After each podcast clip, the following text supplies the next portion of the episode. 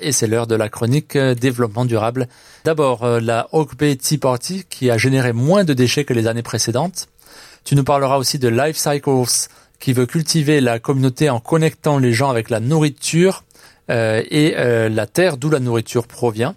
Un Français traverse actuellement le Pacifique pour sensibiliser le public à la pollution du plastique.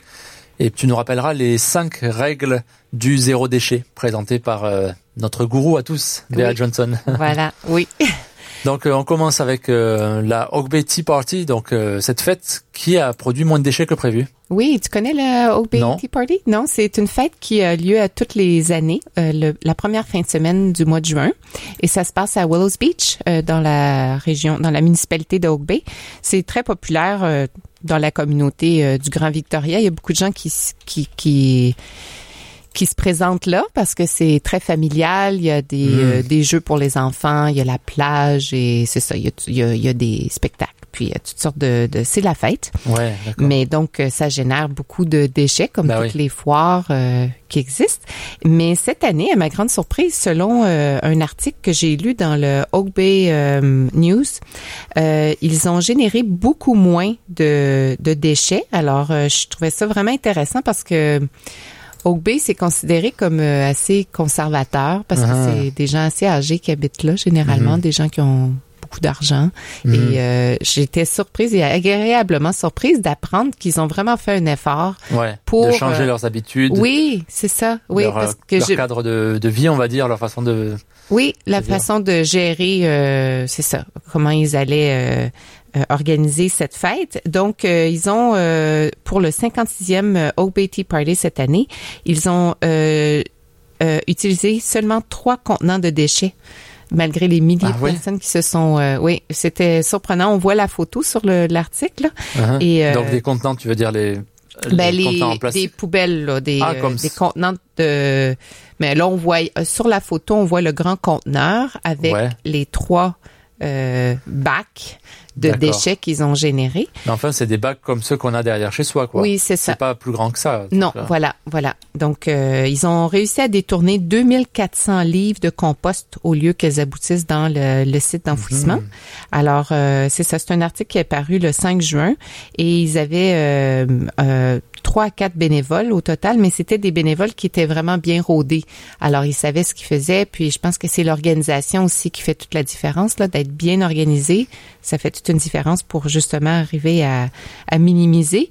Euh, apparemment qu'ils auraient pu en faire plus, mais les items qui se sont retrouvés dans les euh, dans le conteneur, c'est des items qui auraient pu être risqués, mais parce qu'ils étaient trop sales.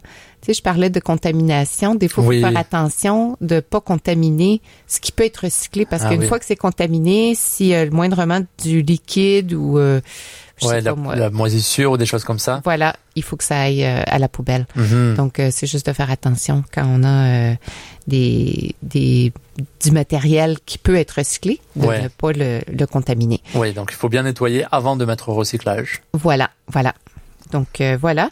Et euh, ils ont euh, donc en tout et partout, là, ils ont dit qu'ils avaient neuf sacs de bouteilles consignés, cinq sacs de plastique mou, plus de quatre sacs de plastique dur, du métal, un papier d'aluminium et des poussières de verre qu'ils ont ah. euh, réussi à, à, recycler. Donc, je, je, trouvais ça bien.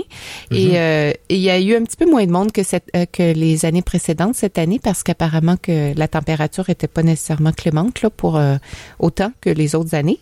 Et donc, ils ont aussi, une autre chose qu'ils ont fait que je trouvais vraiment intéressant, c'est ils ont banni les ballons les ah ballons gonflables uh-huh. parce qu'ils ont une parade aussi pendant ce, le Oak Bay Tea Party. Et généralement, ils avaient des ballons gonflés, euh, l'hélium ou gonflés. Et euh, ils ont décidé de bannir ça parce ah, qu'on sait que c'est mauvais pour euh, les animaux, pour l'environnement, pour les humains aussi. Tout à fait. Est-ce qu'il y avait des lâchers de ballons ou simplement les, les enfants pouvaient avoir des ballons? Euh, je suis pas certaine si c'est une. J'ai l'impression que c'est peut-être des ballons qu'ils ont dans la parade, tu ah, sais, qui accrochent dans les les chariots, les, il y a un nom pour ça. Les, les chars les chars, les chars allégoriques, voilà, c'est ce ah que je cherchais, les chars allégoriques. Oui, j'ai l'impression que c'est c'est là. Mais peut-être qu'il lançait aussi des ballons. Je suis pas certaine. De toute façon, des fois, oui, ça se détache ou Une fois qu'on les a utilisés, de toute façon, il faut les, les percer. Voilà. Et là, qu'est-ce qu'on fait avec? On Ouais. les jette dans la poubelle. Et ça. là, où est-ce qu'ils ils se retrouvent? Dans les sites d'enfouissement. Ouais. Et qui se retrouve dans les sites d'enfouissement? Les animaux qui viennent Mhm. manger. Et, Et puis la pluie retrouvent. euh, passe à travers ces sites d'enfouissement et l'eau polluée euh, passe dans le sol. Et, euh, Voilà.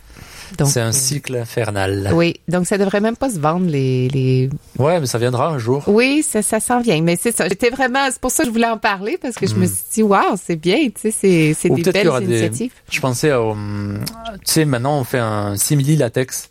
C'est de faire en, en maïs Oui. avec de la poudre de maïs. Enfin, un- comme les, les gants, par exemple, à la place de gants en latex, il y a le, les gants en maïs, quoi. Oui, oui, oui, c'est ça. Puis il y a les sacs aussi, là, comme j'avais apporté Oui. à un moment donné. Ouais, Euh, voilà. C'est fait à base de maïs. Ça compostable. c'est compostable, mais c'est comme euh, ce que j'ai appris là dans toutes ces recherches que j'ai faites, c'est que euh, ce qui arrive, c'est qu'il faut vraiment qu'on ait un site qui est capable de décomposter.